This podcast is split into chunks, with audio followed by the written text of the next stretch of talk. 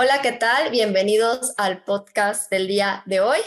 Hoy hablaremos de varios temas muy interesantes. Al final terminaremos con uno que creo que les va a hacer un poco entretenido y les puede dar ideas de entretenimiento que sí deja algo que a veces podemos ver en plataformas. Y además de esto, les quiero recordar que si están viendo o escuchando este podcast, se suscriban porque cuando lleguemos a los mil seguidores, tendremos un live para contestarles a ustedes algunas dudas que tengan acerca de las inversiones.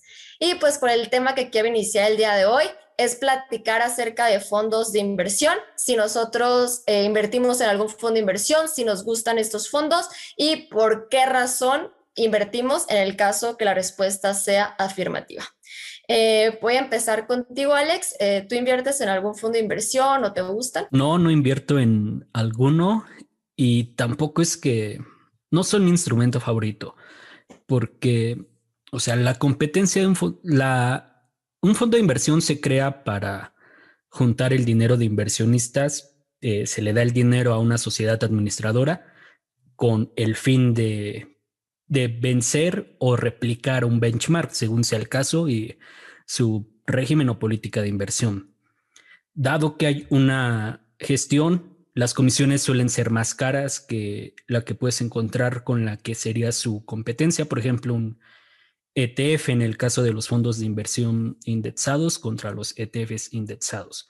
Entonces, si a mí me pones estas dos cosas en la balanza, que puedes invertir prácticamente en lo mismo, pero que uno te va a cobrar comisiones que son ínfimamente menores como las que te cobra Vanguard, que van tal vez del 0. 0,5% hasta el 0.1%, a lo que te puede cobrar un fondo de inversión del mismo tipo, que igual replique, por ejemplo, al estándar, al S&P 500, que puede llegar a ser del 0.3%, que es un fondo de gestión pasiva.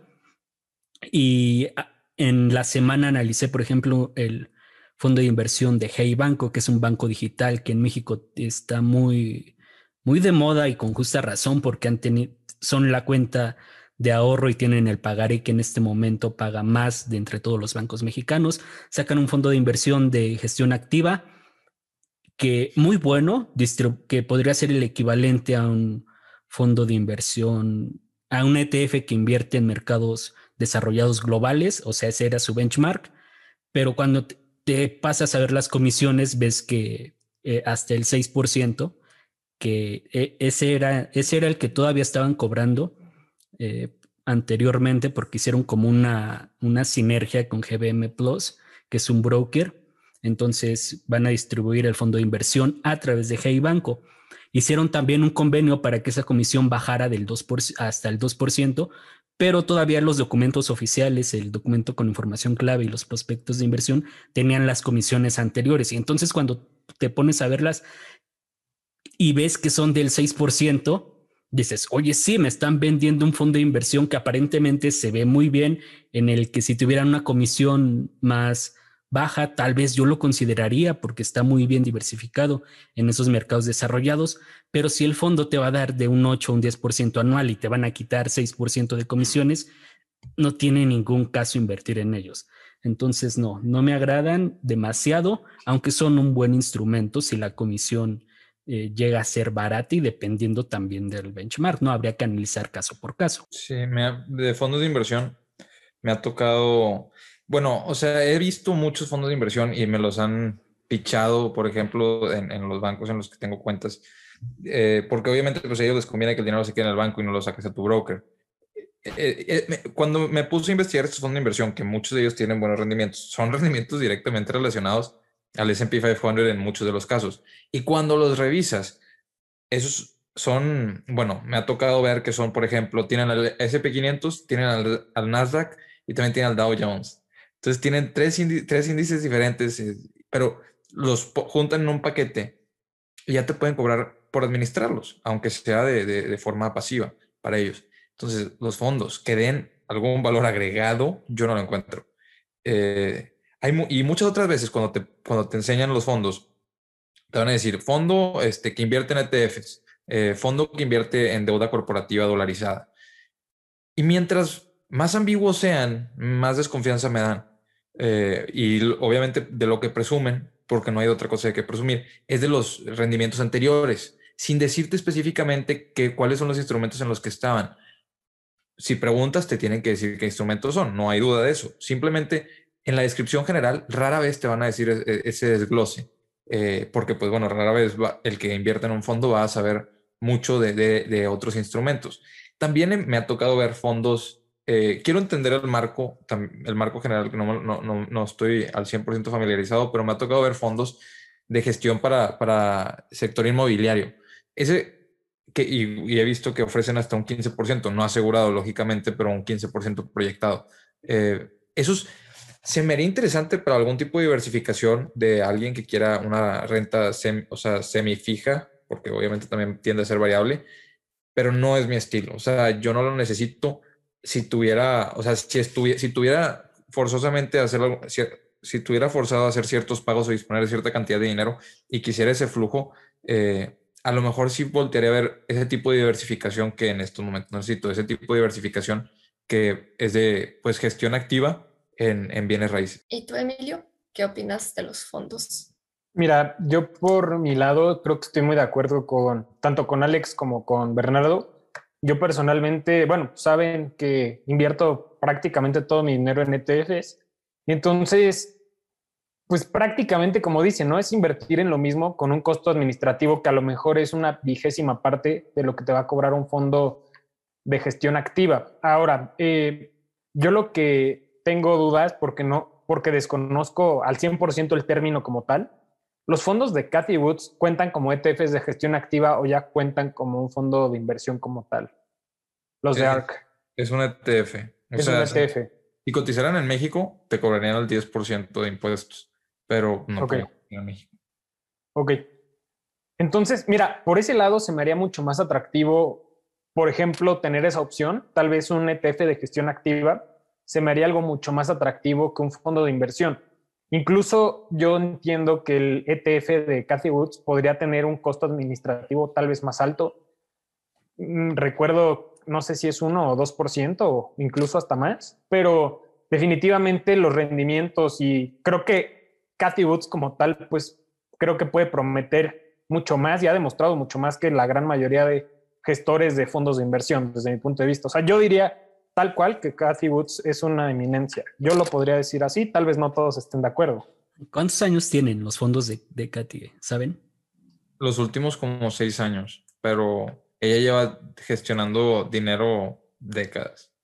Pues el último menos, ¿no? El el Space, ese tiene como meses, pero los otros comentas, pues sí, como seis años. Sí, el otro. En México, lo único que yo que creo es que en México no hay fondos de gestión eh, o sea, digo, no hay instrumentos bursátiles de gestión activa como, como lo son los ETFs de Cathy Wood. Creo que en México no existe esa opción. Entonces, forzosamente, si estuvieran en México, tuvieran que ser considerados como un fondo. Pues, por ejemplo, ese que comentaba Alex se supone que es como medio activo, o sea, el de Hey Banco, y está como toda la información súper complicada y no, y no lista para para enseñarse a la gente que esté interesada, porque como dicen ciertos documentos aparecen una cosa, aparece que están invirtiendo en ciertos ETFs y que es como de forma activa, pero en el último que creo que era la cartera semanal ya parece que está invirtiendo en otros ETFs que sean los que estaba promocionando en su página oficial. Entonces por esa parte pues sí te deja mucho desear. También lo que comentó de, de las este, comisiones, en la última creo que sí solo aparece que serían del 2%, aunque en su página dice que no va a haber y en la otra que aún no se ha actualizado, o sea, que sigue apareciendo ahí, aparece ese 6% que decía Alex. Entonces, pues es muy complicado. O sea, en mi caso, yo solamente tengo dos, pero fue más como para prueba o al inicio se me hicieron interesantes. Cuando yo abrí mi cuenta de GBM, yo compré GBM Int y GBM TRV eh, GBM es del mercado accionario de Estados Unidos y GBM TRV es del mercado global. Entonces me gustó esa parte y como tienen como una página donde aparecen todos los rendimientos de todos los eh, fondos de inversión con los que cuentan, eran los dos que aparte que me gustaban, tenían muy buen rendimiento. Entonces, por eso, ese lado y que los quería probar, por eso los tengo, pero son un porcentaje muy pequeño en la parte de mi portafolio que es de ETFs, tengo esos dos fondos de inversión, pero tampoco me encantan, o sea, fue encima también por prueba y para ver si realmente daban el rendimiento que aparecía en la página. De lo que decías, Alex, además, ARK Invest se fundó el 2014. Vale, van siete años. Siete años. Porque hay Standard Poor's, la página, eh, la empresa como tal, hace cada año, creo, un reporte que se llama SPIV Scorecard, que es muy famoso porque es, hay que entender que hay también incentivos, ¿no? Standard Poor's es quien hace el índice Standard Poor's 500 y a través y que muchos ETFs y fondos de inversión replican. Este, entonces tienen ciertos incentivos también para dar este tipo de datos y los datos son muy contundentes. Eh, lo estaba checando justo para, para un video y en, los, en el último año el 75% de los fondos de inversión de gestión activa no superaban a su benchmark. Y si nos íbamos hasta los 15 años eh, eh, pasados, ese porcentaje subía hasta el 90% en los que tenían como benchmark al S&P 500, pero había otros benchmark, lo que hay, te hacen una lista en ese scorecard y los resultados son los mismos. Prácticamente en los últimos 15 años, el 90% de los fondos de inversión de gestión activa no superan a su benchmark, algunos por rendimiento y algunos porque por las comisiones que te cobran. Esas son las gran grandes ventajas de que si estás contemplando un fondo de inversión, eh, hablando de los indexados o de estos de gestión activa, pero que invierten en ETFs, pues quizás si tus recursos te lo permiten, ve la composición, si te gustó el fondo de inversión y compra los ETFs. Y yo creo que entonces habría también que agregar cuál es la diferencia ¿no? entre un fondo de inversión y un ETF. Porque un ETF es un fondo de inversión. La diferencia es que los ETFs tú los puedes adquirir a través de un broker. Los fondos de inversión tienen también diferente constitución legal, pero para nosotros, con lo que nos podríamos quedar es con eso, que tú puedes adquirir un ETF con tu broker y los fondos de inversión tienes que adquirirlos con una distribuidora. Por ejemplo, en GBM Plus no puedes comprar los fondos de inversión de Actinver o este que tiene Hey Banco, lo, la operadora es GBM Plus, pero la distribuidora es Hey Banco. Entonces los fondos de inversión se adquieren a través de una distribuidora y históricamente habían tenido más barreras de entrada para los pequeños inversionistas. Los tickets eran más altos, o sea, no tenían realmente grandes ventajas, pero era como lo que había, en lo que tú podías invertir. Pero ahora que tenemos los ETFs, pues si estás buscando un fondo de inversión, creo que sería mejor alternativa mirar algún ETF. Sí, lo que estoy pensando en los fondos de inversión, ah, aunque para los fondos de inversión hay ciertas limitantes de venta. Muchos tienen 30, o sea, no, si muchos tienen 30 días de, de plazo, o no sé si son 28 días, que te dicen, lo puedes vender eh, cualquier día, pero se te va a liquidar hasta dentro de 30 días. Entonces, ojo con eso. Lo otro, para, para mantener el efectivo, la liquidez, puede ser que, o sea, yo no los he investigado lo suficiente como para utilizarlos, pero los fondos de inversión que invierten en, fondos de deuda de empresas americanas, por ejemplo. O sea, se me haría, porque te pagan un cierto porcentaje mensual, se me haría interesante revisar eso, porque estás dolarizado y aparte estás, revisando, estás recibiendo un cierto porcentaje de, ganancia. Eh, el tema es cuál es el porcentaje que te cobran y cuál es el porcentaje que, o sea, que dan esas empresas en deuda, porque han de estar muy parejos, eso es lo que me pone en duda. Sí, Ahora, creo que... Ah, no, tú sigue, Emilio. Bueno, gracias. Eh, es rapidísimo. O sea, nada más comentar que ahora que recuerdo, tengo casi por, ser, por seguro que mucha gente ha de haber invertido en un fondo de inversión, porque si se acuerdan, en la plataforma de CETES hay uno que se llama, creo que Nerfin, y yo creo que ese a lo mejor ha de haber sido tal vez una de las primeras inversiones de muchas personas. Yo en este tiempo, pues yo no lo adquirí porque me acuerdo que en ese tiempo CETES me ofrecía un 8%, y lo cual se me hacía mucho más atractivo que una renta variable, pues que ni siquiera podía como tal administrar o escoger, ¿no? Entonces, nada más como mencionar eso, creo que a lo mejor mucha gente ha invertido en ese solamente. Pero día creo que también es un fondo de inversión, de, nada más que tiene liquidez diaria. Exacto. Y, esa, y, esa, es la otra diferencia. Eh, que tiene con un NTF, que tú, este, ese plazo de liquidación, bueno, Bernardo dice que hay unos que hasta 30 días, creo que el mínimo es dos días, pero o sea, ya 30 días es demasiado, ¿no? Imagínate, estás perdiendo el rendimiento de, de 30 días. Como quiera, el, el dinero es un, tiene precio. Entonces, que no, esté trabajando 30 días ya. O sea, por ejemplo, en, eh, estoy pensando en un banco, en Multiva, ofrecen fondos de inversión eh, algunos de los fondos te dicen, tiene, o sea, la liquidez de 30 días, tú lo vendes en cualquier día, tú vas a seguir recibiendo ese rendimiento, pero solo, o sea, pero las acciones de, de ese fondo solo se liquidan los días tal del, del mes. Y, y, la otra es esa, que tú es, en un ETF, como creo que la, por ejemplo, hablando del S&P y de los ETFs que, que están, que lo tienen indexado, creo que esta composición se ajusta cada 15, o sea, el valor se, se ajusta cada 15 segundos porque sabemos a qué precio están cotizando las acciones. Entonces tú puedes ver en tiempo real, si tienes contratados tiempos reales con tu broker, cómo está cambiando de precio ese ETF. Con un fondo de inversión no. Es hasta el final del día que, se liquidan las acciones cuando tú sabes eh, cuánto vale tu, tu fondo de inversión, el valor liquidativo de ese día que es también cuando te cobran la comisión diaria. Pero pues básicamente esas son las diferencias. Ustedes saquen como sus propias conclusiones. Yo personalmente no le veo gran ventaja a los fondos de inversión, más aún teniendo los ETFs. El único que quizás eh, podría ser una ventaja, por ejemplo, con ese fondo GBM TRV, que también lo chequé, la comisión no es tan cara, me parece que es del 0.6%, lo que sí es cara si lo comparamos contra un ETF, pero no tan cara si lo comparamos contra otro fondo de, gestión activa y creo que se puede adquirir con desde 10 pesos porque la estrategia te permite comprarlo eh, de, con desde, desde el Wealth Management y puedes invertir desde 100 pesos.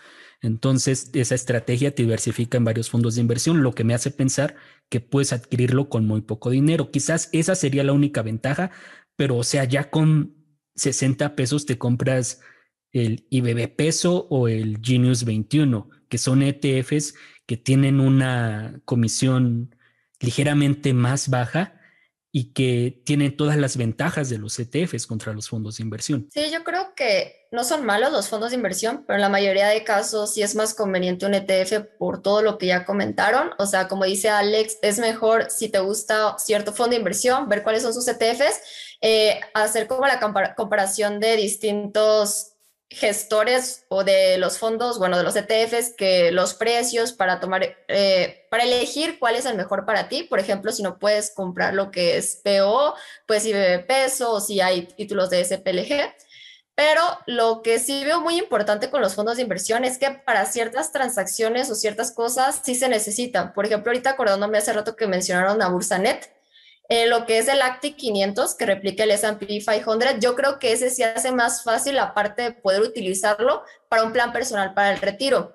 Creo que no se pudiera como directamente, o sea, sería más complicado invertir directamente en un ETF y creo que esa forma sí es como la más factible para ellos. Lo malo es pues son las comisiones, pero al final lo que te pueden estar regresando de impuestos en ese tipo de, de, de instrumentos que son los planes personales, pues están bien, pero pues a la mayoría de casos no. Y además también mencionando los bancos, los bancos normalmente te ofrecen fondos de inversión muy malos. O sea, por ejemplo, otra vez fui a activar mi, mi cuenta, bueno, no mi cuenta, o sea, la parte de Banamex, porque cambié de celular. Me empezó a, primero me preguntó el muchacho, oye, ¿y tu dinero qué haces? Este, ¿Lo usas, o sea, gastas, lo ahorras? Y le dije, no, invierto. Y ya después dijo, ¿en qué inviertes? Y pues ya más o menos le expliqué poquito, no le dije todo lo que invertía. Y ya me dijo, ah, yo te recomiendo, ahorita te están ofreciendo invertir y me dio como dos opciones. La primera era un fondo de inversión y la segunda pagares. El fondo de inversión tenías que invertir como 50 mil pesos, o sea, sí estando súper elevado comparado con lo que podemos hacer en un broker, y te daba de rendimiento del 2.5 al 3.65% neto que viene siendo casi lo que nos da CETES o a veces hasta Hey Banco nos puede dar más. Y este, además de eso me dijo, ay, eso va a ser al inicio, normalmente bajan en los fondos de inversión.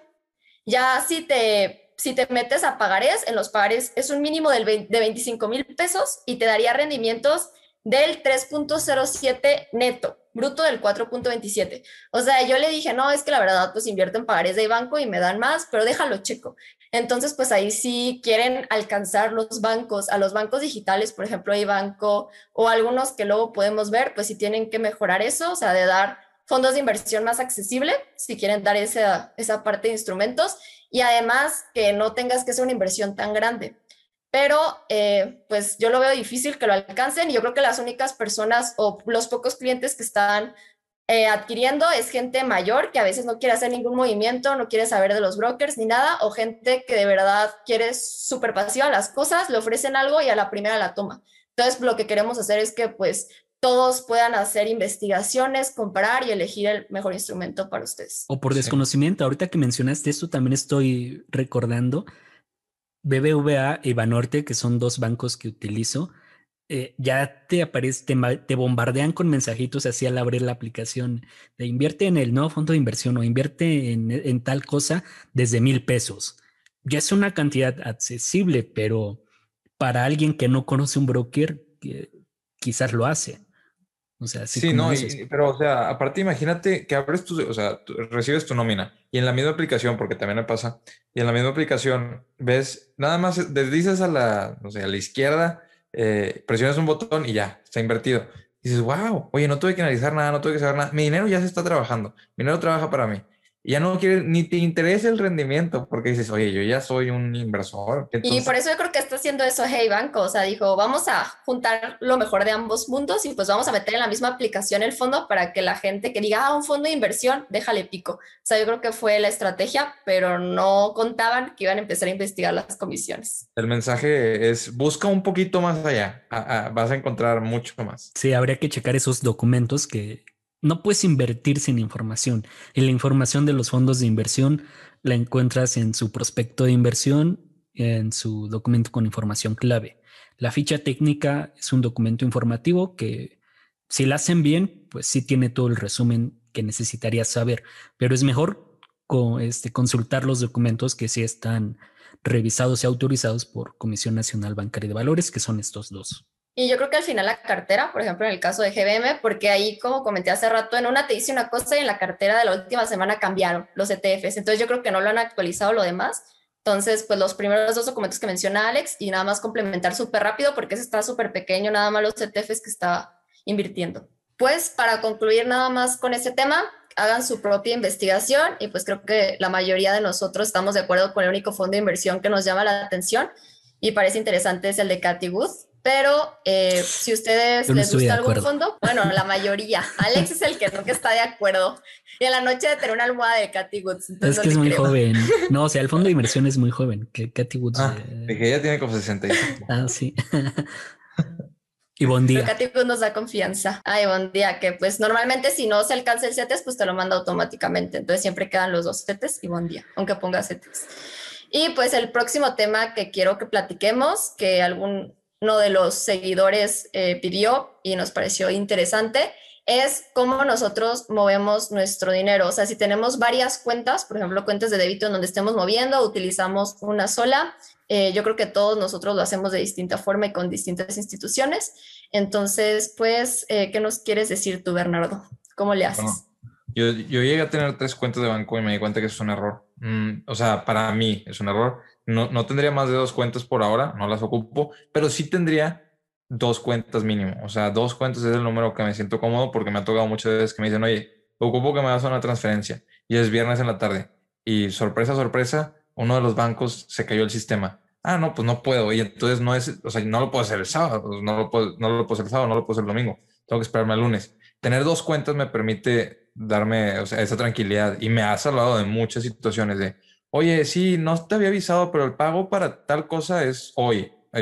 Son las cinco, o sea, tengo media hora. Y, bueno, entonces esas son las dos cosas. Uno de los bancos en los que estoy, por ejemplo, no tiene una aplicación amigable. El otro tiene una aplicación muy amigable. Tienen diferentes prestaciones. O sea, en uno me tienen muy bien, en el otro no conozco a nadie. Eh, entonces, es como, como lo, bueno de tener dos bancos. Yo sí tendría dos bancos y también para poder separar cosas, por ejemplo, suponiendo que tengas tres fuentes de ingreso, tienes dos fuentes de ingreso en uno y tienes otra fuente de ingreso en otro. Eh, para también, si quieres, eh, o bueno, no sé si sea placebo, pero al momento de, que te piden los tres estados de cuenta, si quieres una tarjeta de crédito, eh, yo lo veo, o sea, me, siento mucho mejor cuando llego con tres estados de cuenta de dos bancos diferentes. No sé si aporte algo, pero, pero espero que sí, porque así parece. pero se ve mamón. Se ve mejor. Oye, güey, pero entonces, eh, tu negocio, el de la serigrafía, lo tienes y, por ejemplo, lo que te genera YouTube, todo cae a una misma cuenta. ¿O cómo? No, no, de hecho, por ejemplo, yo estoy en Banco Multiva y estoy en ba- Banco del Bajío. Digo, no pasa nada decir los bancos. Eh, y en Multiva, por ejemplo, no aparece en YouTube, no me pueden depositar ahí. Pero para la serigrafía a mí se me hace súper cómodo eh, que me lo depositen en Multiva porque me queda muy cerca. Entonces, este, o sea, me, me gusta mucho. Y, y también me responde, por ejemplo, yo te- tengo un, ¿cómo se dice? Un agente eh, de los que están ahí que te conocen y no va mucha gente a ese banco. Entonces, cuando ocupo algo, oye, no, no, no voy a llegar, ¿crees que puedes hacer esta transferencia? Ah, y yo llego y te firmo la hoja. Sí, claro que sí. Y me hacen la transferencia y firmo la hoja y no, y, y pueden ser montos, o sea, pueden ser tres mil pesos para algún pago que ocupe hacer. Y él como quiera me hace el favor y ya llego y, y firmo porque ya llevo muchos años de, de siendo cliente ahí. Eh, me ofrecieron tarjeta de crédito ahí, no la tomé porque te cobran, o sea, tiene anualidad, no tiene ningún, ninguna prestación. Entonces también es considerar eso, no, no porque tengas cuenta ahí quiere decir que aceptes las tarjetas de tu, de tu, de tu banco. Yo por mi parte tengo un mismo banco, pero dentro del mismo banco tengo tres diferentes cuentas que yo lo tengo en Bancomer, en BBVA. Y lo padre es que como tengo tres tarjetas, eh, pues te asignan una cuenta por tarjeta. Entonces, por ejemplo, para YouTube, pues tengo para una cuenta en particular y de otros negocios que voy haciendo, pues para otras y así. Y no es como que realmente me importe o de que llegue así con el banco con tres estados de cuenta, pero solo es este, pues no sé, o sea, no me acomoda, o sea, me da igual, realmente no me fijo en eso y al momento, pues yo realmente nunca tengo dinero en el banco, o sea, aunque suene raro, o sea, a mí me llega el dinero y luego, luego lo invierto, o luego, luego lo mando a una cuenta de a la vista mientras voy ahorrando para comprar algo, para hacer algún pago. Entonces realmente en mi banco nada más me sirve a mí para recibir y para enviar el dinero entonces, pues realmente por esa razón, pues no, no me interesa mucho, o no, no es que no me interese, pero pues no le doy mucha importancia porque pues, no lo utilizo como tal vez lo usa Bernardo, ¿no? Entonces, pues sí, y digo, ahorita que, que Bernardo dijo lo de su banco, se me hizo, pensé que ya todos los bancos tenían como lo de BBVA, que haz de cuenta que en sábados o domingos das de alta una cuenta y al instante puedes hacer una transferencia o cosas así. Por ese lado te lo recomiendo, Bernardo. La verdad, queda bien rápido. y Bernardo, Bernardo, el futuro es hoy viejo. Yo no recomiendo. Yo no, Oye, sí, recomiendo, Multiva es banco como de viejitos, ¿sí? yo no recomiendo mis bancos. Sí. ¿eh? Yo no También recom- van bajío. O sea, sí, no, los dos. yo no recomiendo mi banco. Eso que, mi- los dos bancos, eso que quede claro. Pero yo conozco a la gente de ahí. Ya, o sea, es como desde que tengo. confianza. 18, yo ya iba ahí y ya conozco a la gente. De hecho, cuando cambiaron a uno, porque Multiva tiene una casa de bolsa también. O sea, ante, anteriormente, antes de invertir en GBM, eh, llegué a utilizar Multiva. Y en la casa de bolsa yo conocía a la persona que estaba ahí. Era un señor de, ya se retiró, pero yo creo que tenía 75 años. Y ya, pues, de vez en cuando, pues, no, no que lo marcara a saludar, pero pla- pl- platicábamos del mercado. Un día marqué y pues ya no contestó nadie. Entonces yo fui al, al banco y dije, bueno, déjame, me paso aquí a la casa de bolsa que están al lado. Y ya no estaba. Y dije, ¿qué onda? Ya se retiró. Me, no, o sea, me sentí así como un viejito de que, o sea, ¿y ahora quién me va a servir el café si yo siempre venía a esa cafetería por, ¿sabes? De que, entonces ya fue un sentimiento de que a lo mejor ya es hora de cambiar de banco. Pero la otra persona que me atiende en el banco, sí sigue ahí. Entonces, sí, no me puedo mover yo y tengo que registrarlas. O sea, yo tengo que registrar una cuenta, esperar media hora antes de poder hacer una transferencia. Eh, o sea, son cosas de bancos de, ante, de hace. No puedes hacer transferencias desde esa aplicación. Y luego, de la de, la de Bajío, también tengo muchas quejas. Pero tú que en físico tienes todavía. ah, tengo, sí, no lo enseñé, pero ahí está mi token. Yo le iba a agarrar, güey, pero ahí está mi token físico. Este, y no, o sea, es, es una experiencia padre. Y eso que media hora no se me hace tanto. Tengo varios amigos que tienen HSBC y cuando les dices, oye, haz una transferencia o te platican, tardan tres horas en dar de alta la cuenta. Entonces, pues la verdad sí es bastante impráctico, sobre todo a mí me, yo me he dado cuenta con BBVA en cosas extremas, ¿no? Así que de repente mi novia me habla o algún ejemplo, ¿no? O algún amigo con una emergencia y es como de, oye, me asaltaron, porfa, no sé, deposita, ves que con BBVA puedes hacer retiros sin tarjeta, que les mandas un código, cosas así Ah. que como que les sirve mucho, ¿no? Así de, oye, para el taxi porque pues me quitaron todo y no puedo hacer nada. Ese tipo de Sí. cosas se me hacen muy prácticas, ¿no? El hecho de que ellos se acerquen a un cajero y tú les pasas un código y ya con eso. O sea, ese tipo de cosas creo que pues, son valiosas, ¿no? Es que eso ya lo tienen todos los bancos menos los de Bernardo. Yo, yo sí ocupo cinco cuentas, creo. Sí, cinco. Eh, cada una sí tiene su función, solo una no tiene. él, él, quiere ser, él quiere verse más intenso y llegar con cinco estados de cuenta cuando vaya a pedir una tarjeta de crédito. Puede ser. No, no, creo que sea necesario, pero... El, otro tema es que aparte te piden un mínimo, ¿no? O sea, por ejemplo, a mí en la última me piden 5 mil de mínimo, en la otra creo que eran 2.500 y en la otra que yo tenía, creo que era Banorte, me pedían otros 5 mil. Entonces eran, o sea, 12.500 pesos para tener cuentas de banco de que, oye, espérame. A ver, eh, mira, nunca, creo que nunca he pagado una comisión por mantenimiento de cuenta. Banorte creo que sí te pide tener un, la cuenta que tengo, que es la enlace, te pide creo que mil pesos de saldo mínimo, ah, pero pues, o sea, sin problema, ¿no? Tengo también la BBVA digital, esa no tiene comisión, eh, comisiones ni te pide saldo mínimo y la contratas desde la aplicación BBVA. Tengo la que fue mi primer cuenta bancaria, bueno, mi segunda cuenta bancaria después de que cancelé la de Banamex, este, una de Banco Azteca, porque en ese entonces te pedía, la puedes aperturar con 50 pesos, fue hace como seis años yo creo, y, pues yo tenía 50 pesos, o sea, no tenía tanto dinero como para dejarlo ahí sin... E, era cuando todavía las cuentas sí te pedían saldos mínimos que, pues que si no tienes tanto dinero no te lo puedes permitir. Entonces fue una buena alternativa. Y tiene una gran aplicación Banco Azteca. Solo está bueno, les digo que yo utilizo cinco, también utilizo la de HSBC y la de... Ese es el que más quejas has escuchado. La HSBC es el que más quejas has escuchado. Bueno, como... Eh, yo estaría entre HSBC y Santander de los populares, pero ya que llegue les voy a decir cuáles son las de Santander, pero pues no está tan mal Santander. Yo realmente no he tenido problemas, pero o sea, porque mi principal es este BBVA y Banorte. Son los principales. ¿Pero qué funciones tienen? Ajá, e, esas a lo que voy. Por ejemplo, como no tenía una cuenta para lo de YouTube, más bien YouTube fue un ingreso que generé apenas hace un año y, no tenía una cuenta y realmente no quería abrir otra. Dije, ah, voy a ponerla de Banco Azteca, aunque no me encantó la idea, pero, pero la dejé. Mi cuenta principal en, en, era Banorte, que ahí era donde tenía cuando trabajaba mi nómina, que después la convertí a donde se deposita todo el dinero que, género de comisiones. Después la de HSBC fue la que utilicé para lo de, tengo un fondo de inversión familiar, hablando de fondos de inversiones, es ahí donde está la administración de ese fondo. La de BBVA era para el negocio de Amazon y la de Hey Banco nada más la abrí para platicar en el canal de Hey Banco.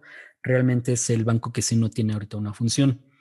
Pero, o sea, es, esto ya después platicando con contadores me dijeron que sí tiene ventajas que lo hagas así. Por ejemplo, dedícale una cuenta exclusiva a tus inversiones y separa de ahí si tienes un trabajo, que en uno caiga tu nómina o que sea tu ingreso y de ahí mándalo a tu cuenta de las inversiones, porque en caso de que, primero por el temas fiscales, vas a saber realmente cuánto estás mandando a tus inversiones, cuánto estás pagando de impuestos y cuánto le corresponde de impuestos a tu salario. Y si llegaras a tener problema con alguna de las dos, eh, que serían buenos problemas porque significa que ya estás generando bastante dinero o porque ya tienes un fuerte capital invertido, pues ya cada uno tiene sus propios estados de cuenta. Si no eres esa persona que lleva la administración de cada una de ellas mes con mes, pues bueno, te va a tomar media hora descargarte todos los estados bancarios y entonces ver cuánto dinero le has metido a tus cuentas de las inversiones, cuánto dinero realmente estás ganando, cuánto dinero han ganado tus también tus inversiones. Y si lo quieres ver como un negocio y en algún momento te van a pagar un sueldo, pues bueno, ya vas a tener separado eso, así como yo lo veo cada cada fuente de ingresos tiene también un, un fin en mi caso por ejemplo, yo no vivo de lo de Amazon todavía, pero pues ese dinero realmente no va a salir de esa cuenta, no le vería chiste, más bien se va a ir reinvirtiendo. Cuando llegue se va a volver a reinvertir. De las comisiones es de donde sí, sí gasto la mayor parte de mi dinero y ahorita lo de YouTube parte también, no le he metido más dinero del que ya tengo a YouTube, parte de YouTube pago, por ejemplo, mi última laptop. Entonces yo creo que hacerlo de, esa forma sí te sirve bastante, al menos en temas administrativos, también en lo fiscal, después me enteré. Y yo la idea la saqué realmente de un libro que se llama Profit First, que es de Mike McAllowitz, que era como para negocios que no están siendo rentables, de que, oye, ya estás vendiendo, pero no está siendo rentable. Tal vez lo que está pasando es que no estás separando bien tus cuatro. Él, propone cuatro cuentas. La cuenta de los ingresos, la cuenta de los temas fiscales, la cuenta de los gastos, o sea, sueldos y todo, y todo eso, y la cuenta de tu sueldo. Pero yo en ese entonces, pues lo entendí así, como no puedo tener, no sabía que podías tener cuatro cuentas con un mismo banco, pues dije cuatro cuentas diferentes. Fue la lógica que yo seguí. Después ya fiscalmente me enteré que sí tiene sus ventajas.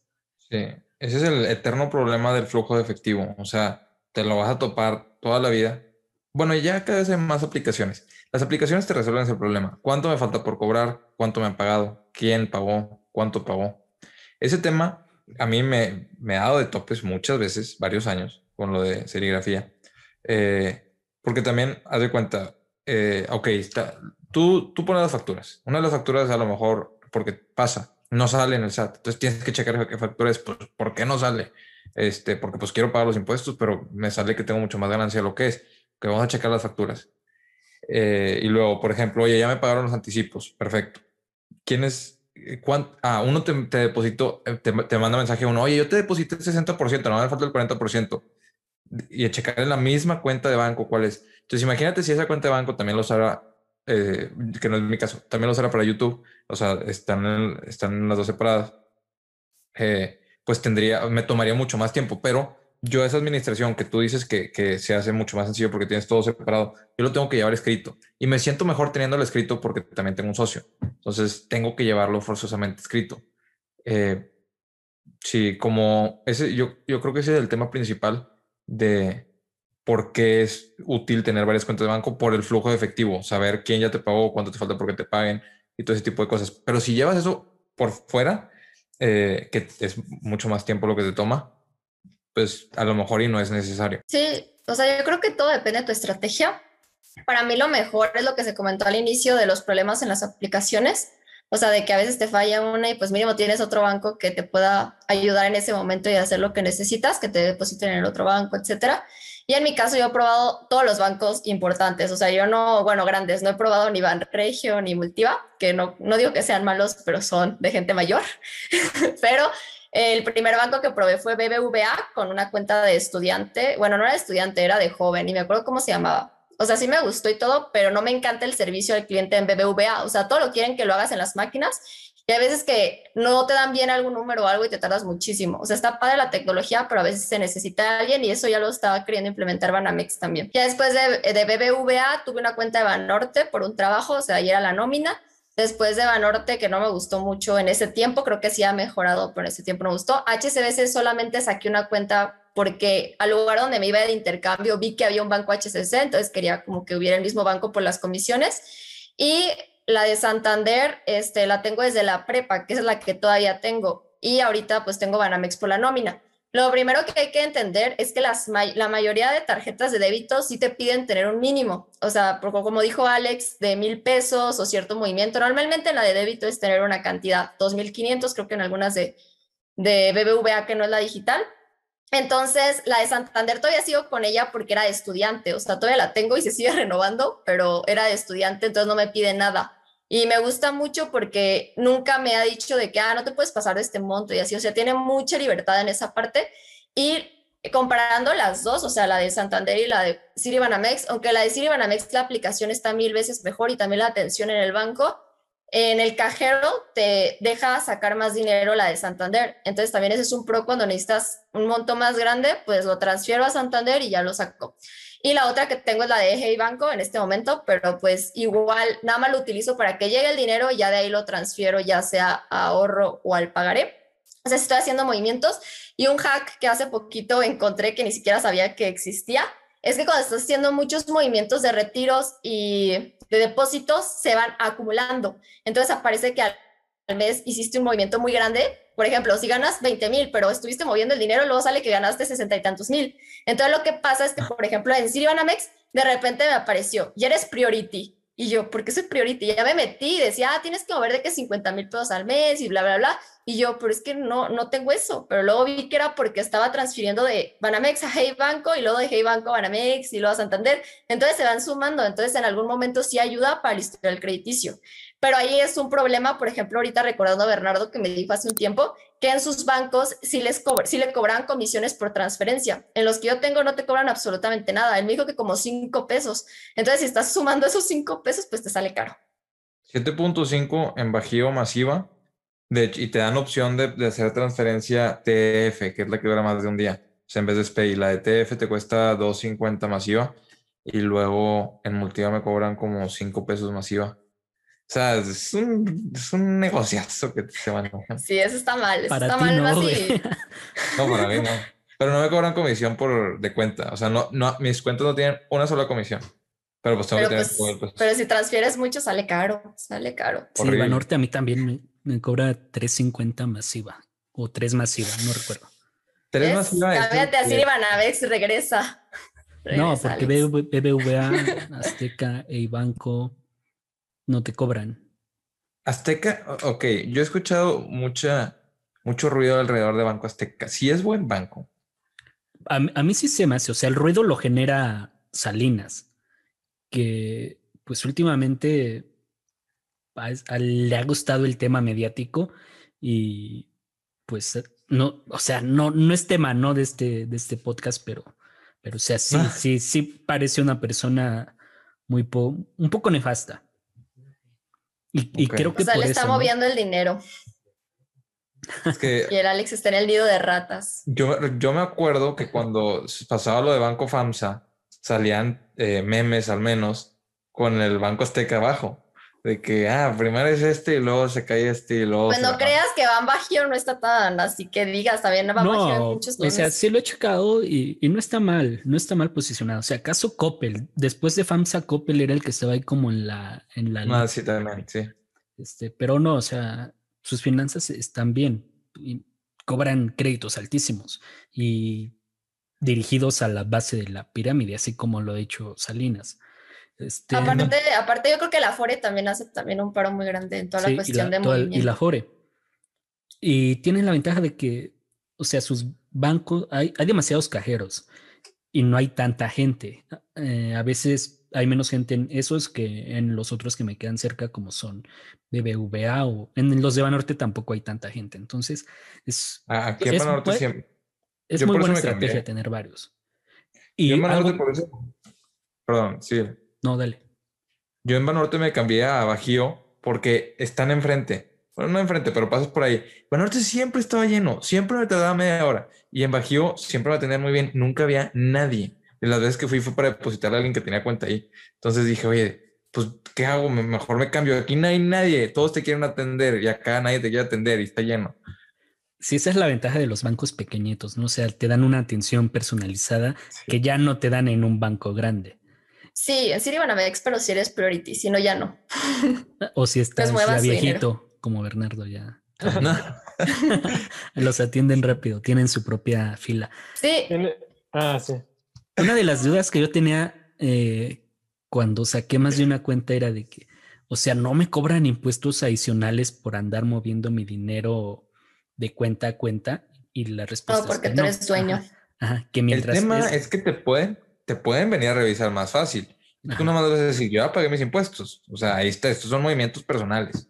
Pero te pueden venir a revisar porque, oye, este vato está moviendo, van a decir, Sara está moviendo 60 mil y le llegan, le llegan 5 mil de YouTube, ¿qué onda? Sí, o sea, no te genera impuesto alguno siempre y cuando el dinero que ingresó ya haya pagado sus impuestos. Y ese hack de Sara también es muy bueno. A mí por hacer eso en Banorte ya me ofrecían créditos como de 150 mil para el último que me ofrecieron que no voy a tomar, pero, pero o sea, es padre saber que ya tienes como que si algo pasa, al menos pues en lo que liquidas tus acciones o lo que tengas que hacer, pues ya tienes un crédito que te aprueban en un día y puedes tener lo mismo con cinco bancos, bancos diferentes, lo que en algún momento ya sea innecesario desde mi punto de vista que tengas un fondo de emergencia tan, tan grande. Sí. En Multiva, por ejemplo, siempre me dicen de que, oye, pues saca la tarjeta de crédito con nosotros, pero ni es de ustedes, o sea, la, la, la saca Invex y ustedes le ponen su nombre. Solo saca la Invex Polaris, esa está buena, pero las otras no. Sí, o sea, eso comentó Alex de repartir. A mí sí me gusta mucho la idea, pero como ahorita de verdad, como Emilio, quiero que mi dinero en cuanto llegue tenga rendimientos, por eso lo muevo a Hey Banco en ese momento. Y yo al inicio pensé que porque era la segunda tarjeta de la de Costco me habían dado más y sí creo que tuvo relación, pero me subió demasiado. O sea, yo los comentarios que he visto promo descuentos es que te sumaban lo doble. O sea, no sé, si tenías 20, pues te iban a dar 40. Y a mí me subió como lo triple, pero está muy relacionado a lo que parece que estoy moviendo al mes, lo que me dieron. Entonces yo creo que tuvo relación directa con lo que le está pareciendo que tengo moviendo al mes en mi cuenta. Ay, la otra, por ejemplo, si tú, tú tienes que seleccionar que quieres que te lleguen los... Te estaban mandando en Multiva, por ejemplo, a, de manera, al correo tu estado de cuenta. Yo, yo quería mi estado de cuenta. Entonces me dijeron, no, pues te lo mandamos, te lo tenemos que mandar a, la sucursal. Ellos lo imprimen en otro lado y luego lo mandan a tu sucursal. Le digo, no, pero lo ocupo ahorita, me lo pueden mandar por correo. Nosotros ya no mandamos estados de cuenta por correo. Tiene que ser a la sucursal, tiene que estar impreso. ¿No lo puedes descargar en, en internet? Tienes que pedirlo desde antes. Ah, puedes descargarlo en internet, pero después de cierto día. Entonces, o sea, es un proceso tardado. Entonces te dicen, no, me dijo, es más rápido, te lo mandamos a la sucursal. Digo, pero lo quiero hoy. no estás entendiendo. Yo no lo quiero lunes, lo quiero hoy. Me dijo, no, pues no, no hay forma. O sea, porque los documentos se suben en tal fecha y antes de eso tú puedes solicitar que te lo manden antes a la sucursal. Pero mándamelo al correo si ya lo tienes. Y que no se puede. Una foto de WhatsApp, no quede muy tu compa. No, no, pero, no, exacto. Es que él no tiene, él no tiene acceso a eso hasta después de cierto día. Eso dicen, eso dicen. Qué, terrible. y para confirmar que es un banco de viejitos, ahorita que estoy haciendo la investigación de la de las, los préstamos para pensionados, me salió luego, luego Multiva. Entonces, confirmado al Bernardo. Pero así para que me entiendas de que, o sea, de que WhatsApp de compa, de que una vez me estaba preguntando, algo me dijo de algo me preguntó y le dije, ah, le dije que hacía videos, me mandó fotos de, ah, mira, estoy viendo tus videos. O sea, si somos, o sea, el que me atiende el banco es mi amigo en WhatsApp. seguro, seguro tú esperas cuando acaba su turno y le dices, vámonos por unas chelas. Pero, pero eso puede pasar en cualquier banco, Bernardo. Por, por, ejemplo, en, cuando estaba en Santander, había un chavo que era muy buena onda, entonces a veces yo necesitaba cambio en la papelería de mi mamá, entonces iba y ya me decía, pásate, o me lo guardaba desde antes, así monedas de 5, 10, entonces era buena onda, aunque siempre estaba lleno los viernes, entonces trataba de ir otro día, pero era difícil, o los sábados en la mañana. Y ahorita en Banamex también tenemos como una asesora, mi mamá y yo, y también todo el tiempo tenemos una duda urgente y puedo de que a las seis de la tarde o después de que, oye, porfa, este, me puedes apoyar en esto, no salió esto, ya luego, luego, súper amable. Entonces yo creo que te podrías dar como la, el intento de ir a otros bancos, a ver si te convence a alguien más y haces más amiguitos. A lo mejor soy yo el que le cae bien y no los del banco. sí, tal vez. A mí no me gusta mucho el trato con personas. Yo prefiero que la solución me la dé la aplicación. La practicaja. Ajá. O la el bot. o algo así. Totalmente. El bot. es que estoy de acuerdo. El tema es cuando falla. Por ejemplo, lo que te estoy diciendo, oye, yo se cae el sistema, no puedo hacer nada. Oye, necesito que me dejes tu transferencia. ¿Tiene el sistema ahí? Ah, sí, nada más se cayó la de, o sea, la digital de popular, pero no la de la línea aquí en el banco. Ah, bueno, te hago la transferencia. Ah, voy, te firmo al rato. Perfecto. O sea, son casos especiales. Nunca debería de caerse la banca en línea, güey ese es el tema. Y en BBVA también se cae. Yo he escuchado que se cae. Banamex no se cae tanto. Santander sí está más feo. Banorte tampoco. BBVA sí, sí se cae medio seguido. O sea, está muy padre, pero sí se cae. voy a ir a sacar cuentas uh, y voy a ir cancelando una por una a ver cuál se. Este falló. Pero tienen. Pero eso ejemplo... las prácticas de BVA están medio raras. O sea, yo varias veces he tratado de pagar y me dice, digo, que un número y luego no puedo llegar a una persona, ¿necesitas ayuda? Y le dije, ah, es que este número me da, ah, es que va dos ceros antes. Y yo, ¿cómo voy a saber que van dos ceros antes? Imagínate que vayas a las 8 de la noche después de trabajo, ahí estás horas tratando de ver por qué no funciona. Y yo las aplicaciones. Dale, dale. Ah, no que yo digo, creo que Bernardo es de las pocas personas que conozco que les gusta ir al banco, pero yo lo único que amo de BBVA también es las practicajas, porque yo como muchas veces tengo negocios en fin de semana y, y a veces manejo efectivo y todo eso, pues creo que es muy conveniente para mí depositarlos ahí, cosa que en los bancos pues no se puede, ¿no? O sea, ir a ventanilla en un sábado, a menos de que sea en una plaza como muy transcurrida, pues no, no abren los bancos hasta el lunes. Entonces creo que también esa es otra ventaja. Y más como Alex, que pues tampoco me gusta estar formado media hora, ir a la ventanilla, ¿no? Yo si puedo en la práctica, pues mejor. O mandar un Sí, eso- WhatsApp. Emilio tiene un bar. Eso sí hace tiene un falta. bar. sea, Una por ejemplo. Yo no puedo, o sea, yo cuando fui a San Miguel de Allende me acuerdo que mis amigos, ah, mira, aquí está el banco. Yo, no, pues aquí- yo ya sabía que aquí no iba a haber cajeros para mí, o sea, y de que, o me van a cobrar comisión. Aquí no hay cajeros para mí. Ya, ya iba mentalizado, pero sí un día voy a tener que sacar, este, o sea, no es como que, ah, imagínate un viaje a Europa. Aquí no hay cajeros para mí, me aguanto. O sea, no, O sea, tengo que desde antes considerarlo. Ya vas a Y tener así- la, la Amex, güey. Ya, ya no te vas Ah, a también. Sí, cierto, güey, ya, ya, eso hace falta.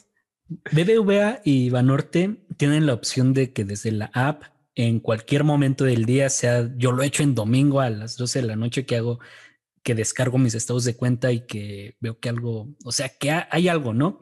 Que necesito ayuda. Está la opción de llamarles y te contestan en un menos de un minuto, a cualquier hora del día, cualquier día de la semana, desde la aplicación. Es- eso está súper práctico. Bueno, Eso me tocó más o menos con Bajío, pero no fue así que tú digas "Ta- lo más rápido del mundo. Fue porque. Pero era este, su amigo al que le No, no, marcaba. no. No, no, no. Fue por- no, no, no, no. Ese no. Fue cuando justo me, me empezaba a cambiar y fue porque me había, me habían hecho un fraude en la tarjeta de débito. Eh, y sí, ma- marqué y me contestaron. Y luego, pero aparte no había un número como que yo no había encontrado un número para fraudes de tarjeta. De que, pues bueno, era tarjeta de débito, no era crédito. Entonces fue que, bueno, ¿dónde marco? Y, mar- y estuve, marqué como cuatro números diferentes que encontré en línea. Y no sé si me contestaron, ah, esto es la línea express, puedes marcar el momento que sea. Y ya me tocó, pero no fue así que te atendieran de lujo. Fue, ah, te mandamos este documento, llénalo y nos lo reenvías y ya te contestaron. Que no, hombre. Que, que- que dejen en los comentarios una- quién utiliza Multiva o Bajío, Bajío o algún banco de abuelito. Sí me sorprendería que alguien utilice Multiva porque son contados, pero estaría muy bueno. Pensionados, tal vez te ve algún pensionado. Si alguien no sé. Pero para que vean dijo- que A lo mejor alguien conoce el que digo que se retiró de la casa de bolsa. Ah, con él. Te va a Te decir, sabes Para que haya diversidad de bancos. te sabes hasta el- de, de esos que se saben hasta el número de su sucursal bancaria o porque son tan poquitas que No, Y pues, luego- Y luego Bernardo marca y se escucha de tono de llamada o una música de los 80, 70, esperando que alguien le conteste. A todos los puedes tener en WhatsApp, pero eso es horrible. Lo otro que es horrible es que, por ejemplo, tú en tu, si no tienes tu estado de cuenta a la mano, ahí tiene tu número de cuenta y otro, otro número, número de cliente. Esos son los dos números. Si tú no los tienes a la mano, tienes que ir por ellos a la sucursal. Ah, Cuando yo todavía no tenía alguien que me atendiera personalmente, yo tenía que ir por ellos. Ahora ya los puedo pedir por WhatsApp. Oye, ¿cuál es? Pero antes sí me acuerdo. de que- guárdalos, guárdalos, Bernardo. o sea, porque si tú marcas para que te atiendan, tienes que tener esos, esos números. Si no los tienes, no eres cliente. Pues en varios lugares, pero pues guárdalos, un archivo con tus números para no estarlos pidiendo por WhatsApp. Obvio, obvio, obvio. ya vieron que sí estamos atendiendo sus comentarios y que aunque algunos no todos los contestamos, pero sí leemos todos, también las dudas que nos hacen llegar a Instagram, ya con esa es la segunda que respondemos en un podcast, podemos pasarnos a un tema más interesante, más entretenido para finalizar este podcast, que es qué películas se nos han hecho interesantes ahora que ya llevamos algo de tiempo invirtiendo, yo creo que ustedes también eh, relacionadas con el tema de inversiones, el manejo de dinero, algunas polémicas. Eh, hay películas así que son taquilleras, de cuáles pueden recordar y por qué se les hizo interesante. ¿Cuál recomendarían ustedes? Mira, yo en lo personal, una de, de las que, o sea, tengo que recomendar porque fue una de mis favoritas por mucho tiempo, es el Lobo de Wall Street. El Lobo de Wall Street, te das cuenta de, te das cuenta mucho del broker, o sea, porque él se está haciendo rico porque la gente hace un montón de transacciones que él elige cuáles hacer. Eh, y luego, por ejemplo, ahí mucha gente, ah, quiero invertir en el IPO, en la oferta pública inicial, y quiero invertir en la oferta pública inicial. Y ahí se ve claro con la oferta pública inicial de Steve Madden, de cómo ellos trataron de acomodar todo para que saliera este, bastante cara y ellos fueran dueños de la mayoría. Eh, y ese tipo de cosas, o sea, son cosas que sí pasan en la vida real. Son cosas que todavía lo- los- las ofertas públicas iniciales salen muy caras y la gente las sigue comprando. Eh, son cosas que, oye, es que él va a manejar mi dinero y va a hacer que yo gane, yo gane más. A él le conviene que tú vendas y compres y vendas y compres un millón de veces porque él está ganando de, todo eso. Eh, e, es una de las películas que, que, a mí me gustó bastante porque ves ese lado de adentro de Wall Street, aunque está súper exagerado, o sea, pero porque así lo vivieron. Eh, es lo que pasa nada más que en, en una escala mucho más mucho más profesional. Bueno, yo les puedo platicar de una serie, no sé, digo, ahorita que me acordé, sí he visto una, una serie no completa, pero creo que está bien interesante. Justamente eh, se trata de la administración de fondos de inversión. Creo que la serie se llama Billions o algo así, está en Netflix. Y pues la verdad está bien interesante porque realmente son como, pues ellos sí son medio transa, la neta. pero, pero está muy bueno, o sea, como que te das cuenta como del lado interno, ¿no? Cosa que nosotros nunca podemos ver. Y pues ves todas las movidas sucias que hay muchas veces y no sé, o sea, realmente no puedo platicarles mucho. O sea, mejor véanla. Creo que le puedan dar la oportunidad uno o dos capítulos y estoy seguro que les va a gustar. Creo que sería Pero, pero ¿de qué trata, güey? Yo, o sea, yo no la he visto. O sea, o sea, ¿cuál es como la trama o, en qué se centran? ¿Sí la viste o no? ¿Yo? Yo no. Sí. Sí. Sí, yo también. Sí. O sea, la premisa como tal es la creación de un fondo, ¿no? Así como tal. Es un fondo, sí. Ajá. O sea, como lo que tú estás haciendo, pero con tranza. Más o menos. pero ¿por qué tranza, güey? No, haz de cuenta, es, eh, porque se manejan con información de, insider, insider information. Y también, por ejemplo, quieren hacer, no sé, un desarrollo enorme de, de, de, Entonces, pues tiene que verse involucrado el gobierno y, y ellos, entre ellos se hacen favores. Hay favores de todos. Y me hizo favor él y él, me hizo un favor y él me pasó información y él lo pasó otra información. Y, por ejemplo, se dan cuenta que, oye, quieren vender en corto. Entonces se van marcando entre todos. Oye, no, esto parece que va a caer, esto parece que va a caer, esto parece que va a caer. Entonces crean un miedo imaginario y todos los demás venden y ellos están vendiendo en corto. Y es de que, o sea, pues ganamos. Termina cayendo. Sí. Sí, termina cayendo, pero es como que, oye, ¿te acuerdas del favor que me hiciste? Tengo que avisar que esto va a caer. Entonces tienen razón y dicen, oye, la vez pasada te avisé que sí iba a caer. Pues se cayó porque te dije eso a ti y a otros 20 y pues todos dijeron, ay, vamos a vender. Sí. Y, y, justo, o sea, como el hecho de hacer transacciones con información, por así decirlo, que realmente no deberían tener, pues obviamente son cosas de empresas que es completamente ilegal, ¿no? O sea, que los fondos tengan acceso, no sé, a reportes trimestrales o anuales antes de que sean presentados, pues obviamente muchas veces no siempre puede pasar eso. Órale. A ver, sí, síganlo ustedes con más porque también se me ocurren otras películas, a ver si no las menciono. Pero pues, sí, vela, te va a gustar. Una de las más famosas, ¿no? La que hizo famosa Michael Burry es la de, de, Big, de, Big, The Big Short. Big, Short. Este, Big Short.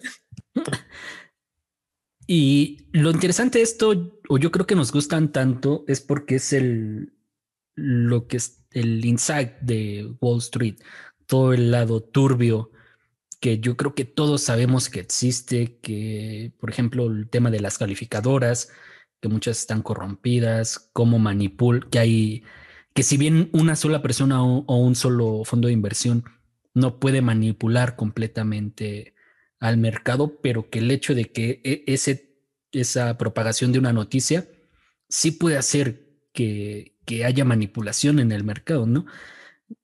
Podríamos también entender que yo creo que todos estábamos en esa película del lado de Michael Burry, de estos tipos que tienen su fondo de inversión de reciente creación en su cochera que empiezan a crecer su capital hasta, hasta entrar a las grandes filas, ¿no?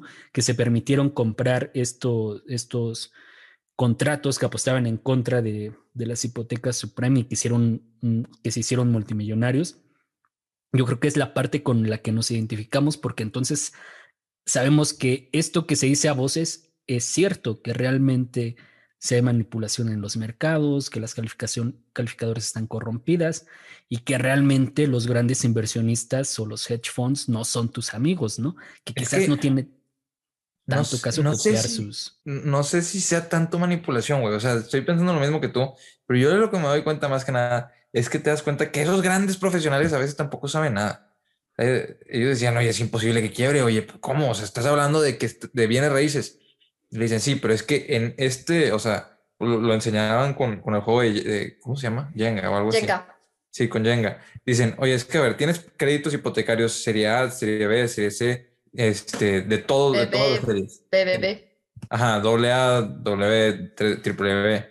Dice, y nada más los revuelves todos y eso hace que la calificadora crea que tiene menos riesgo, porque están alrededor de todo, de todo Estados Unidos. Están, o sea, son propiedades que no tienen ninguna relación, nada más que todas son propiedades. Entonces la relación es directa.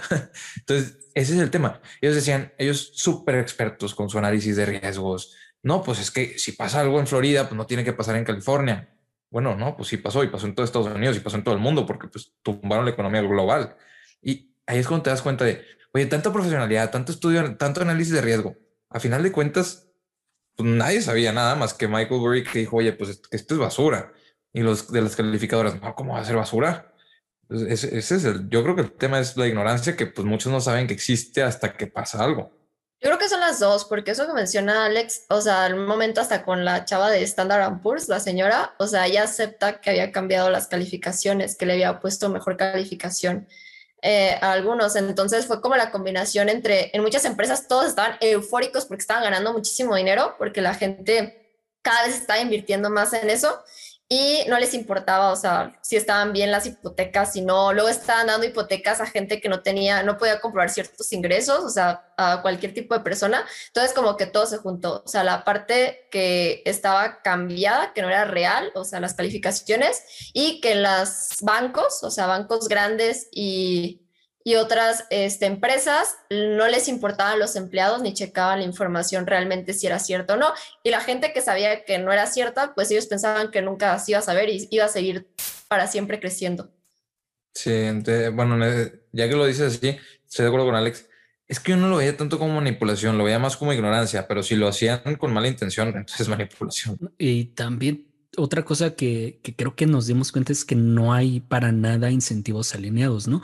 O sea, el dinero invertido en su mayor parte es de los inversionistas retail, de las pensiones de, todos los americanos, de gente que pidió crédito y que al final las calificadoras lo que quieren es que les paguen por dar calificación, los intermediarios o brokers lo que quieren es que hagas un movimiento, te convenga o no te convenga para que se lleven su comisión. Y los hedge funds lo que quieren pues es ganar dinero a costa de, por ejemplo, dicen que los shorts son que no, que no tendría, casi que serían, no son éticos. Pero pues bueno, nada, nada en el mercado es ético, ¿no? Por, por, lo, por eso es el mercado. Pero entonces sí te hacen... faltaron nada más los asesores hipotecarios que también solamente querían ganar más, por eso empezaron con las, con las hipotecas de tasa variable en vez de tasa fija.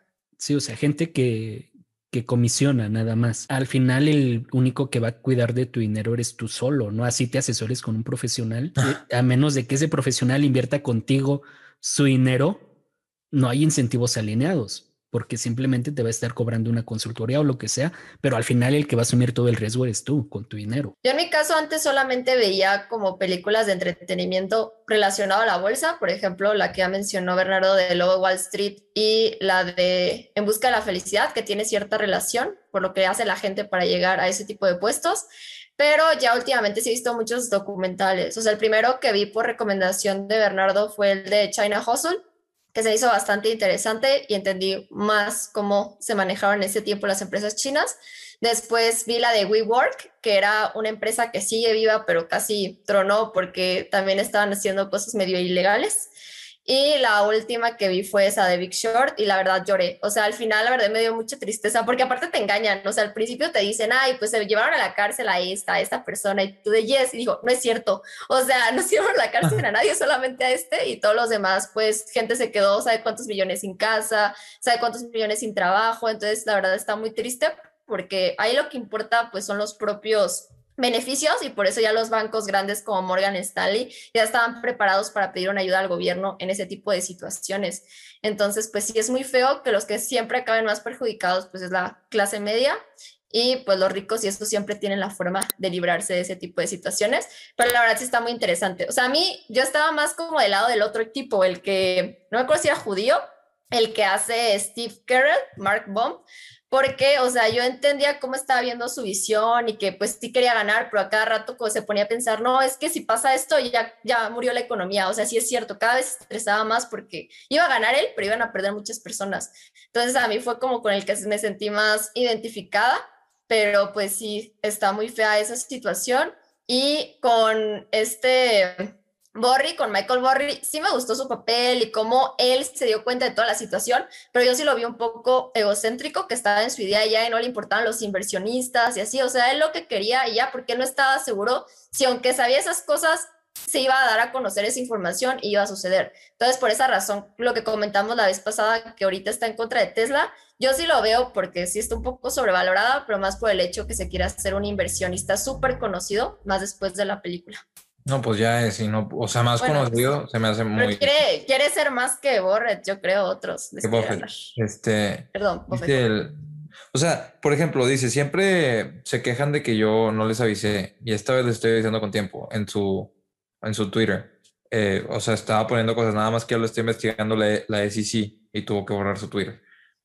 Eh, este boy, o sea, es que velo desde su punto.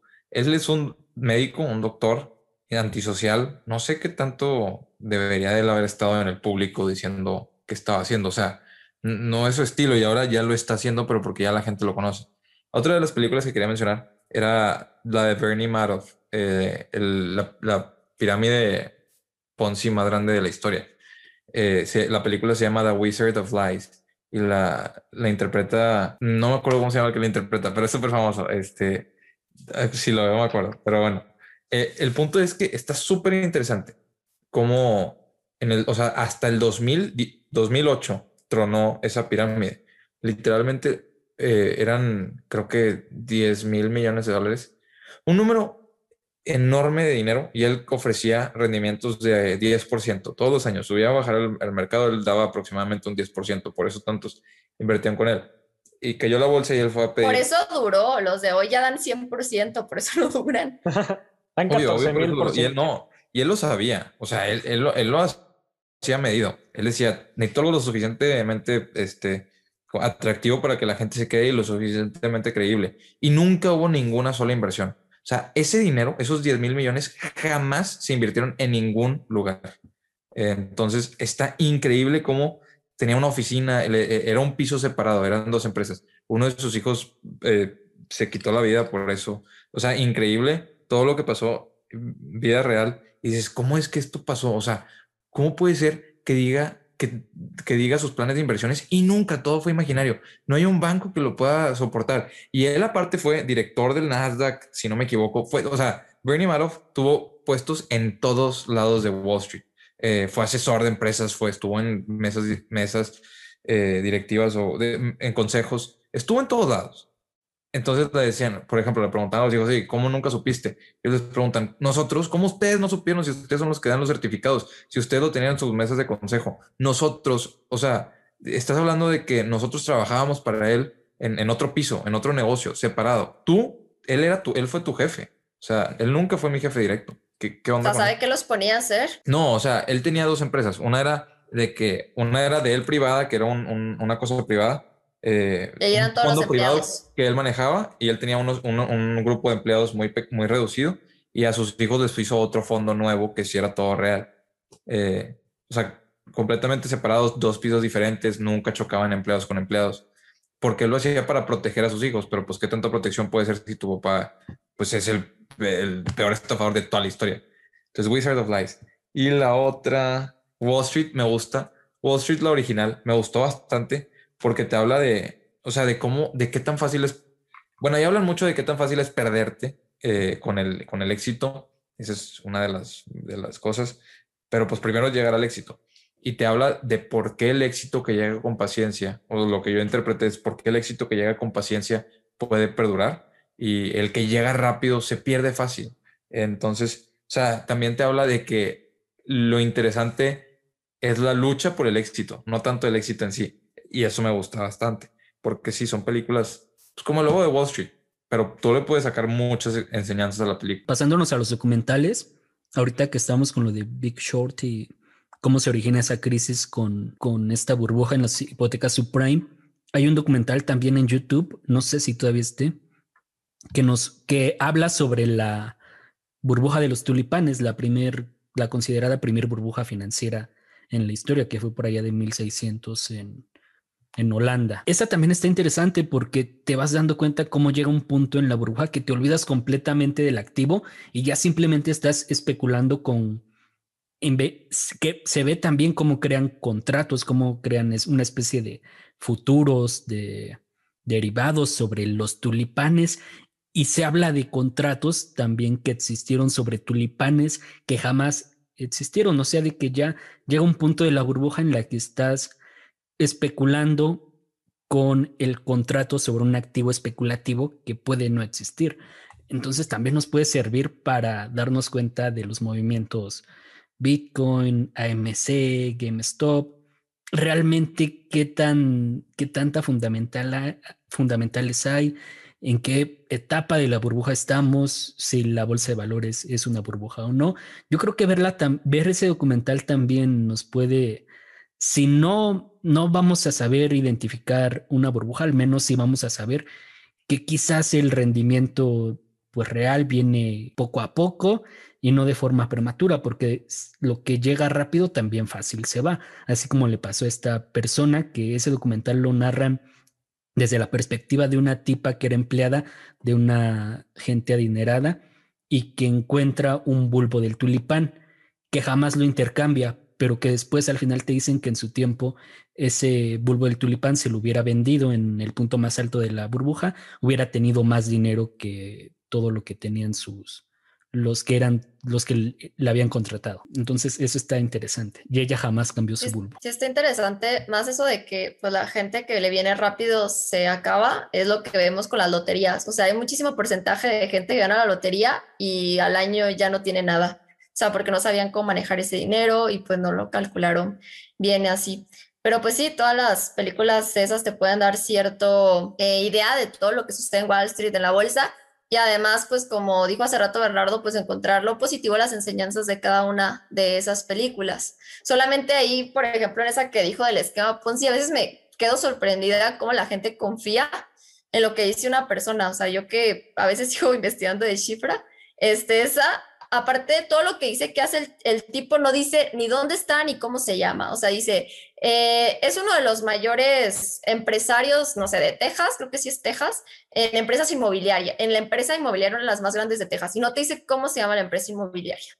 Y luego, ah, tiene esta cadena de, de gimnasios. O sea, todo te lo dice así súper general sin decirte qué es, dónde está. Entonces, no sé cómo la gente, la verdad, lo cree, pero espero que poco a poco este tipo de información y que ven qué pasa desde tiempos inmemorables, como dice Alejandro, desde 1600, pues se den cuenta pues que sigue pasando y hay que tener mucho cuidado con nuestro dinero. Ahorita que mencionaste Shifra, eh, no sé exactamente si fue solo una propuesta que hicieron, pero ya vieron, todos, todos vimos, yo creo, ¿no? El debate de Diego Rusarín contra Carlos Muñoz, cómo habla de, esta, de estos cultos coercitivos y de toda la manipulación emocional que hay alrededor de este tipo de, empresas como Shifra o, esta que tiene su academia, creo que sí es, ¿no?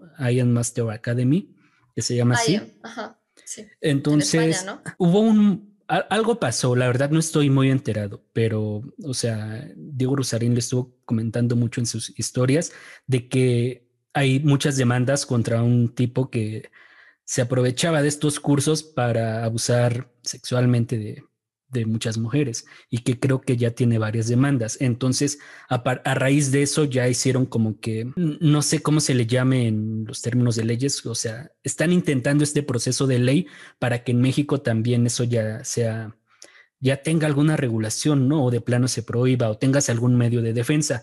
Y entre los que vi que estaban ahí como que identificados estaba Iron Master Academy. O sea, a mí me, la verdad me dio gusto porque ese tipo de personas son un cáncer, son un cáncer en verdad, pero se aprovechan de este tipo de, de, de, manipulación y tienen en muchos de sus héroes a Jordan Belfort, a, que, digo, se puede aprender de todo, no hay bueno y malo. pero a Jordan Carlos Muñoz, o sea, también está interesante. Y cómo realmente sí, relacionándolo con la de Bernardo, pues son inversiones que realmente no tienen sustento, ¿no? Están moviendo el dinero y ya. Pero sí, es que y también, o sea, invitar a la gente que se cuestione las cosas. Muchos dicen, no, es que está arreglado Wall Street. Ok, vamos a suponer que está arreglado. Vamos a suponer que lo del 2008 fue cierto. ¿Cómo le hizo Bernie Madoff para arreglarlo a su favor? O sea, para nunca tener que invertir nada. Nadie sabía nada, nadie sabía dónde estaba su dinero. Nada más sacaba, no, pues invertimos y tuvimos tal rendimiento. Alguna vez dijo posiciones y las posiciones eran, este, o sea, pasaba y luego publicaban ellos. Hicimos esto, esta fue la ganancia. Entonces, o sea, literalmente publicaban cada tres meses y decían, siempre ganaban dinero, siempre ganaban dinero. Los contactos, como en todo. Y no, no, no había contactos. nunca tuvieron contacto con el exterior. Ellos nunca dijeron a quién usaban para invertir el dinero. No, o sea, contactos que tal le hicieran paro en, por ejemplo, donde si era jefe y así que sabían algunos, alguna persona pues tuvo que. Supuestamente nadie sabía. No, o sea, como que hoy hubiera salido a decir Invertí en AMC a inicio de año y vendí hace una semana. Ajá, o sea, ese tipo, ¿no? Eso es lo que hacía. Y entonces él tenía una cuenta, o sea, él tenía una cuenta en un broker. Cuando lo llegaron a revisar, le dijeron, oye, ¿en qué, cuenta, en qué broker estás? Y dice, sí sabes, quién? de cuenta, le pregunta, le dice, sí sabes quién soy, ¿verdad? Sí, yo fui jefe de usted, o sea, yo, yo, yo hice el reglamento que ustedes están aquí, el de la SEC, el de los que revisan. Ese reglamento yo lo hice. Y pues, pues, por eso lo debes conocer. si tú lo hiciste. No, no, no, no, por eso. O sea, algo le, algo le preguntaron y él dijo, ¿cómo O sea, y él dijo, ¿cómo no voy a saber eso si yo hice ese reglamento? Por favor, revísenme lo que quieran, pídanme lo que necesiten. Yo aquí estoy para atenderlos. Este, obviamente algo nervioso. Y ya entonces le dicen, ay, nada más déjame revisar el lugar donde se hicieron tus transacciones, pásame la cuenta. Y dice, ah, claro, déjame te la digo. Y se, se la dice así rápido y ya, nada más, este, pues, no la notó la otra persona y nunca lo revisó. Dice él, si hubieran revisado esa cuenta, hubieran visto que en esa cuenta nunca entró un solo peso. No entró nada, nunca entró nada. Entonces, nunca hubo una, sola transacción, pero aperturó la cuenta para tener registrado de que a nombre de esa había una cuenta. Entonces, si revisas tantito las cosas, pasan. Wall Street no está arreglado eh, porque, bueno, o sea, porque puedes hacer fraudes para fraudes y porque puedes tener mucho éxito, así como lo demostraron los de, es que no es éxito, los de GameStop. O sea, el mercado no está arreglado.